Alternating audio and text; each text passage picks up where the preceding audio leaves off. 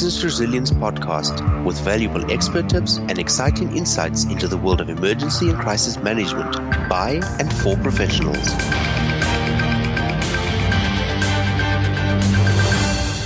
Hello, everyone. My name is Dennis Martin, and I run the Resilience and Compliance Consultancy Proterion in London, and I'll be your host for this episode. My guest today is again Professor Angela Clendenin. Dr. Clendenin is a professor of epidemiology and biostatistics at Texas A&M University and teaches emergency management in public health, disaster epidemiology, and global health systems. She's published a large number of papers on crisis management and crisis communication, including credibility and trust in disaster and emergency communication. Uh, hello, Angela. Nice to have you here again. Hello. Thank you so much for having me back. I, I enjoy this. So, last time we spoke, we talked a lot about uh, crisis management, how this crisis has affected businesses, countries, and the different responses. We also talked about crisis communication and how crucial that is to, to dealing with this kind of uh, emergencies and any kind of emergency, really. In your view, what's the, the main point about crisis communication that we need to get right, be it on a, on a country level or on a business level? So, I think we've really experienced a paradigm shift when we think about how we approach crisis communication as communicators. It used to be just enough to put your message out and push it out, and then it was up to the public, uh, your audience, to take that information and determine what to do with it. But with the advent of social media, we really have to think about what is our intent with crisis communication. We have to be much more intentional with our message and with our delivery. And it really is about initiating that conversation, providing people information on a platform that they value. But also at the same time to provide actionable information because at the end of the day, crisis communication is about empowering people to act and they we need them to act in a way that gets us back operationally if you want to speak in a business sense or gets them out of harm's way if we're thinking about the physical sense. And so crisis communication is more than just communicating. It really is intentional and it has very specific objectives. And we really have to think through how we're engaging our audience so basically, we need to think about what do we want people to do and, and to take away from this, and then derive our messaging from that. Absolutely.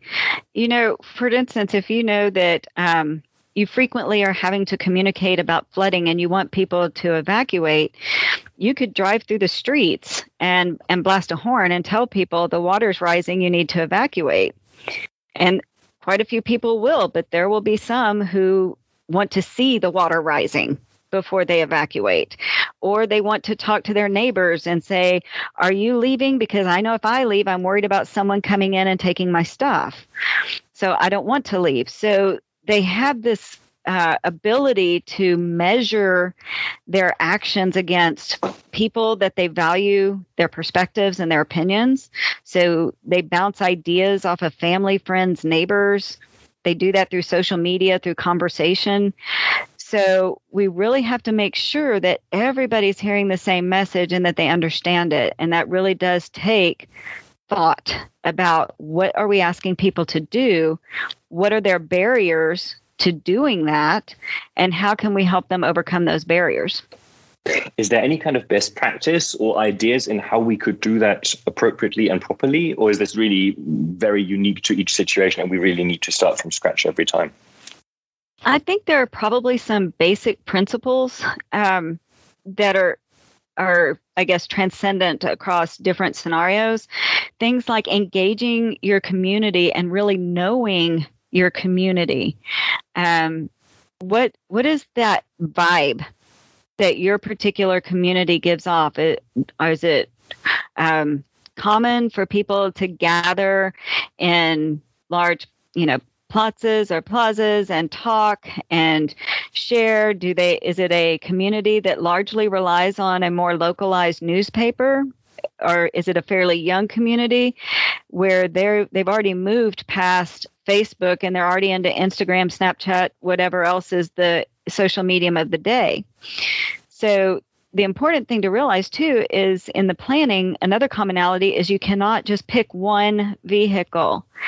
you're going to have to pick the traditional vehicles that you've used in communication in the past, but you also need to engage in the newer platforms using the newer technology, and that can be very labor intensive because as I've mentioned, you know, previously, that social media is not just about posting messages it's really about engagement and conversation. And so that means having somebody there facilitating conversation when there's a disaster and when there's not.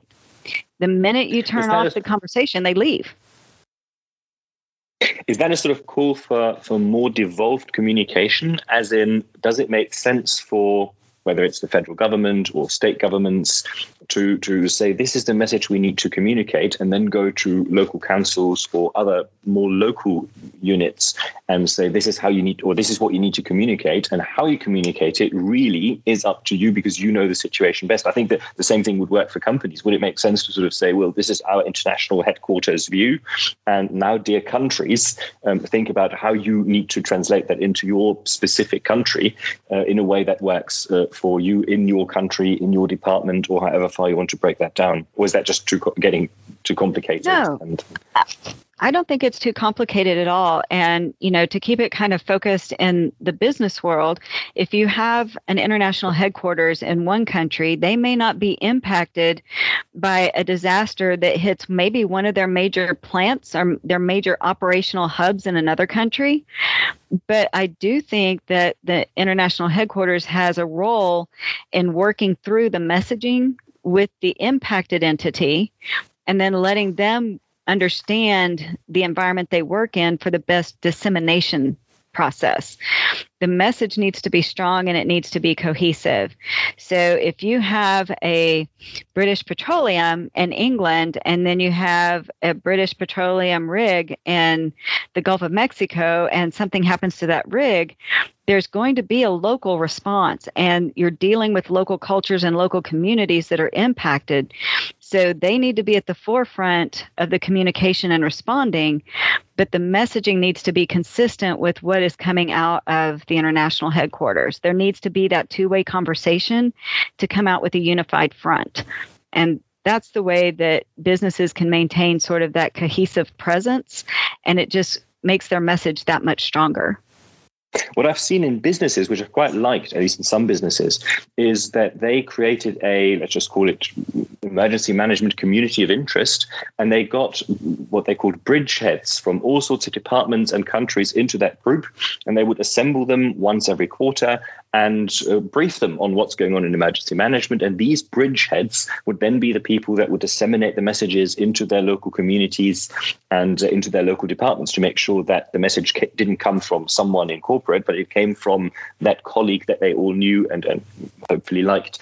Uh, so, so it had a, a, more local feel to the messaging, and it also meant that you could actually take account of what was going on on the ground and in reverse in these steering committees people from the from the from the front lines basically could say actually what you're saying here and your plan just doesn't work because in my community in my department things work differently. Is that is that a useful template for for um, for local communities as well that we could think about that we sort of have a maybe citywide or county-wide um, emergency board and we get some people representatives from business associations or whatever in to sort of brief them and to get them to be the spokespeople on the on the ground.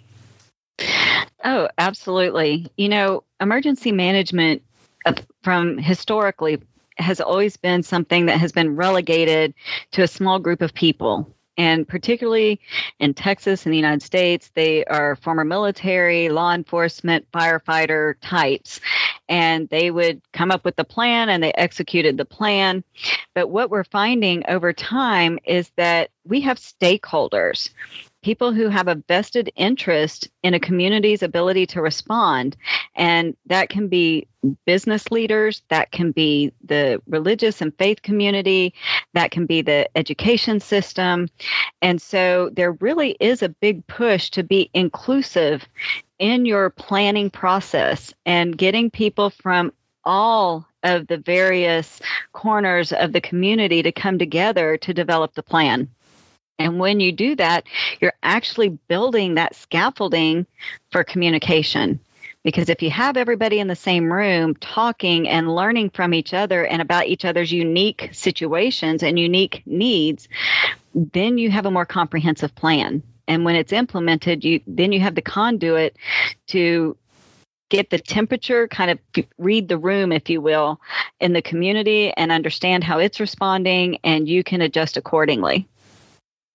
And I think that's that's actually possibly a, a, way of getting communities to trust what you're doing. That you know you get them involved uh, from day one. You get them involved in the groundwork and in the preparations.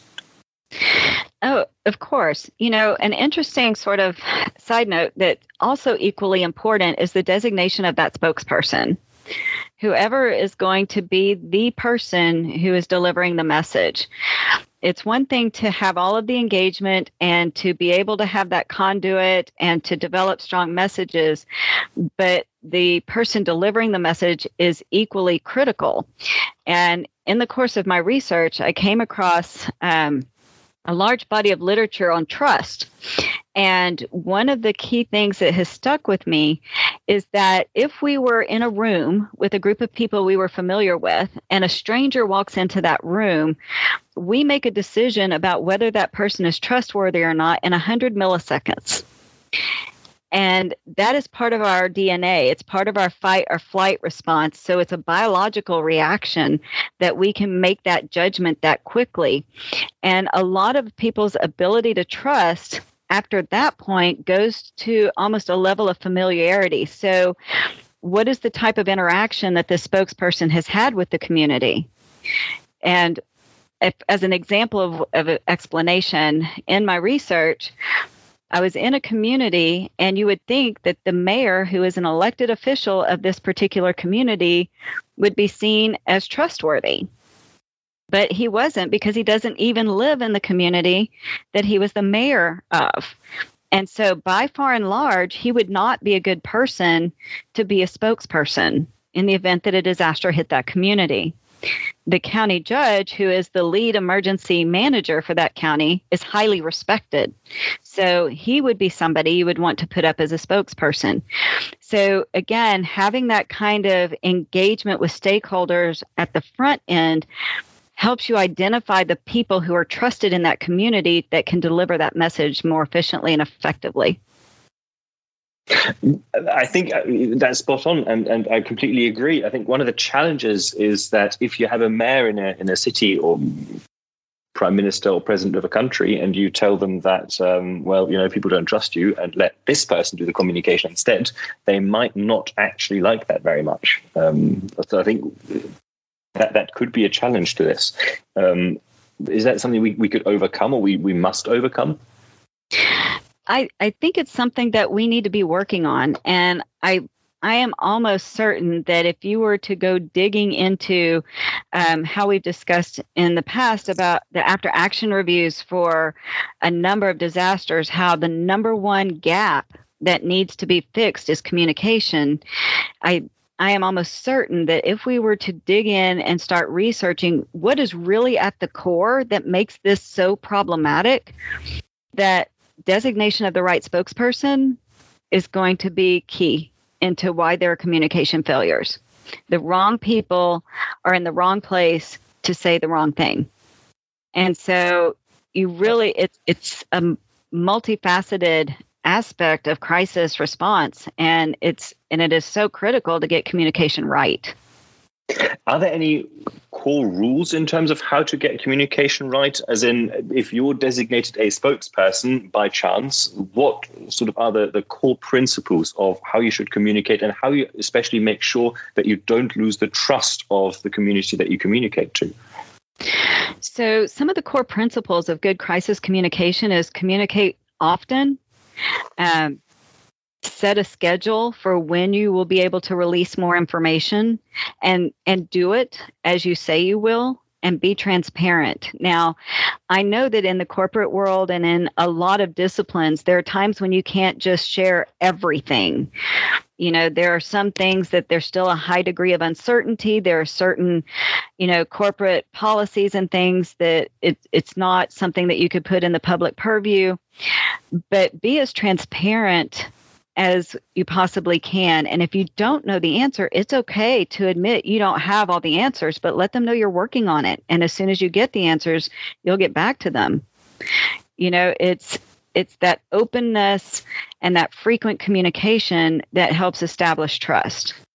And making sure that everything you say all the time is something that could be said in the public. Because when you are a spokesperson, everything you say is free game. And so it can come out and it, it can be taken out of context. And that's where people run into um, a lot of problems. The other is the other good core rule is to keep it short and simple and to think in terms of sound bites. Don't start rambling and telling a bunch of information at one time because people will get confused and they will get mixed messages eh, because it just creates a big jumble of words that's open to interpretation. So being clear and concise and frequent are some of the three, I would say, the three things that a person can do to build credibility. I think that's that's uh, that's something that we're seeing every day, at least in the UK. Here is that uh, government is saying they want to communicate more clearly and, and make the rules clear to everyone, and they've just come out with with new COVID related rules, and um, there are so many open questions um, that it, it makes it almost harder to follow the rules uh, than than what they were before, and it always takes some time to sort of uh, get to what the, the, the, actual messaging now now now is. Um, I, I, remember they they. Uh, they switched from the initial standard uh, stay home and protect the NHS to something like stay alert or something which no one really knew uh, what that meant. So I think, you know, clearly communicating this is what you must do and here are different scenarios and what you need to do in these different scenarios. That's that's really important. But what really struck me when I looked at communication in this crisis and, and sort of information available in this crisis was that in Germany there were a couple of podcasts uh, by professors for for virology, epidemiology, and they were extremely popular. Um, even though they they actually went into detail, and one of the professors went into into enormous detail, sort of medical detail, explaining how I don't know uh, angiotensin converting enzyme receptors work and why they're relevant for for, for COVID, and people really really like that kind of information. Um, is that something that you've seen in, in the US or in other countries that sort of people have been interested and actually been provided with, with a, a really in depth level of, of knowledge about what we're actually talking or what we're actually seeing there and what we're actually fighting? I think the information is there. You know, there are places that you can go here in the United States and find similar podcasts. Um, there are places you can go and find um, information that's scientific that is translated really well for the layman and in very simple language so you're still getting the same information but in a way that's a little more digestible but I do think we suffer from information overload here in the United States. And so I think people aren't always as willing to commit to something that's lengthy and maybe sometimes a little bit difficult to digest and to understand eh, for the sake of knowing. And so that does that does create a challenge. I think one of the the big challenges just looking at this uh, this covid crisis is that we're dealing with something that we don't see. And i'm i'm always surprised to see huge uh, protests march, uh, protest marches, whether in London or in, in Germany, about um, the the COVID hoax, hoax and, and how this is not a thing, how we're being mind controlled, and how how masks are sort of the, the, the devil's tool that's trying to turn us all into slaves. Um, where does this kind of thing come from? How can we how can we sort of combat that? So when we were talking about the the core principles behind good crisis communication, you know, that's only one half of the battle. You're communicating to a public, and they have to decide what they are going to do with that information. And they can believe it, they cannot believe it.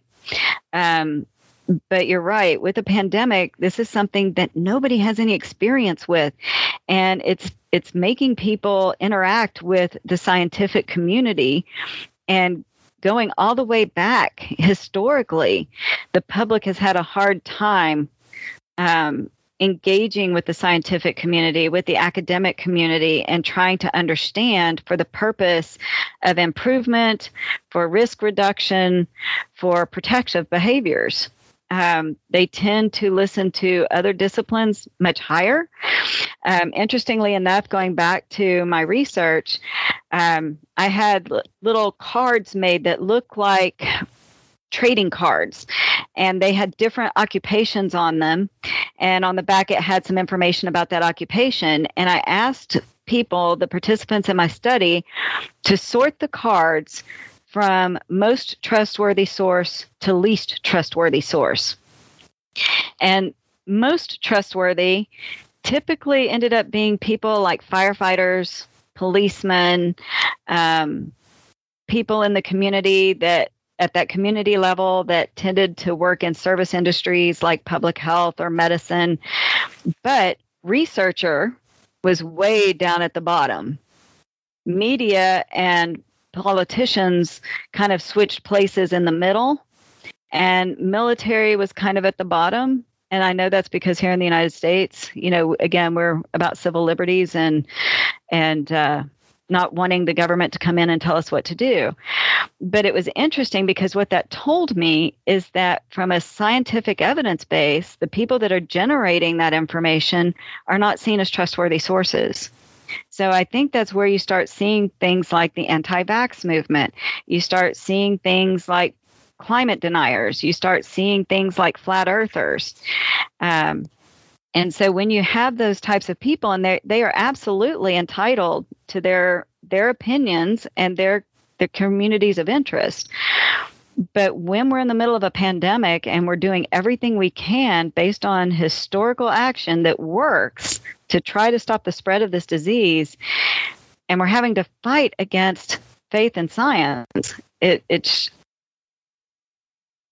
I mean, I've, I've had a, th- a, thought last week about who do we actually still trust? Because, from my point of view, at least in the in the past few months, we've seen, and years in some cases, we've seen certain circles criticizing the press and and eroding trust in the press because they're just spreading lies is what's being being said. Um, other people mistrusting government because um, they believe that government is corrupt or run by idiots or, or whatever. Um, other people are starting to to uh, to erode trust in the police and other institutions because we've seen them um, misbehave and and and do things that uh, that that didn't really portray uh, them in a, in a very favorable light. Who do we still trust? Are there, so, are there any const- that's a that's a really good point. You know, um, when I did my research, law enforcement scored really high, as did firefighters. Um, I do think firefighters and and those types of first responders still are highly trustworthy. I do see trust in law enforcement declining for many reasons here in the United States. Um, but I think when you look at what I call the service oriented occupations, nurses, uh, some doctors, you know people that work in the local health department p- teachers so those types of occupations tend to be highly respected and you know they can be people that uh, would be a great foundation for communication so I think that brings us back to what we what we talked about earlier. You know, get people involved in the communities that people know and people people trust. Therefore, rather than you know having some some uh, anonymous person on TV and telling them about what to do. Absolutely. Um, you know, again, people don't like outsiders. The perception is that the further removed the spokesperson is from that local event, the less likely they are able to understand the impact on that localized event, on that community. And so, if they don't understand how that event impacted that community, why are we going to listen to what they tell us to do? And so that can absolutely translate into that commercial or business type of setting um, when you start thinking about the locations of businesses and their headquarters, particularly if they're large multinational or even national organizations with multiple sites. Um, that localized site really should be taking the lead in the communication because the people that live in that community work there. They have a vested interest in that company being there. Doesn't mean they can't be supported from the large national headquarters. And the large national or multinational headquarters should have a presence and something to say, but it really should be about focusing on that local impact by people who understand it. So we're almost at the end of this episode. Um, what can we we sum up? What can companies do? What should companies do to prepare? What are some of the pitfalls that we're seeing in uh, in communicating in a crisis, whether it's COVID or any crisis that we may see in the future? So I really think we hit on some of the high points about being very intentional with your communication and the importance of including stakeholders in your planning process, even if it's planning communication or testing your communication processes. Um, one of the things that, you know, is a really important pitfall that you need to avoid is the idea of groupthink. When you do have a dynamic spokesperson or a dynamic leader that is guiding your emergency management operation, it's real easy for people to fall in and just follow. And you get groupthink, and bad things happen when people don't question the direction that we're going. So, really, an effective leader is not somebody with a strong personality. They do have to have a, a, very visible personality. They can't be exactly a wallflower or somebody who hides in the shadows. But at the same time, they need to be a facilitator not somebody who is authoritarian that says this is the way it's going to be unquestionably because then people are afraid to question and you end up in that groupthink a great emergency manager for a company understands the value of crisis communication and is a facilitator and brings the appropriate stakeholders to the table. He facilitates or she facilitates that discussion and makes sure everybody's voice is heard, that everybody agrees on the appropriate direction. Even if it does mean that the emergency leadership needs to guide that a little bit more.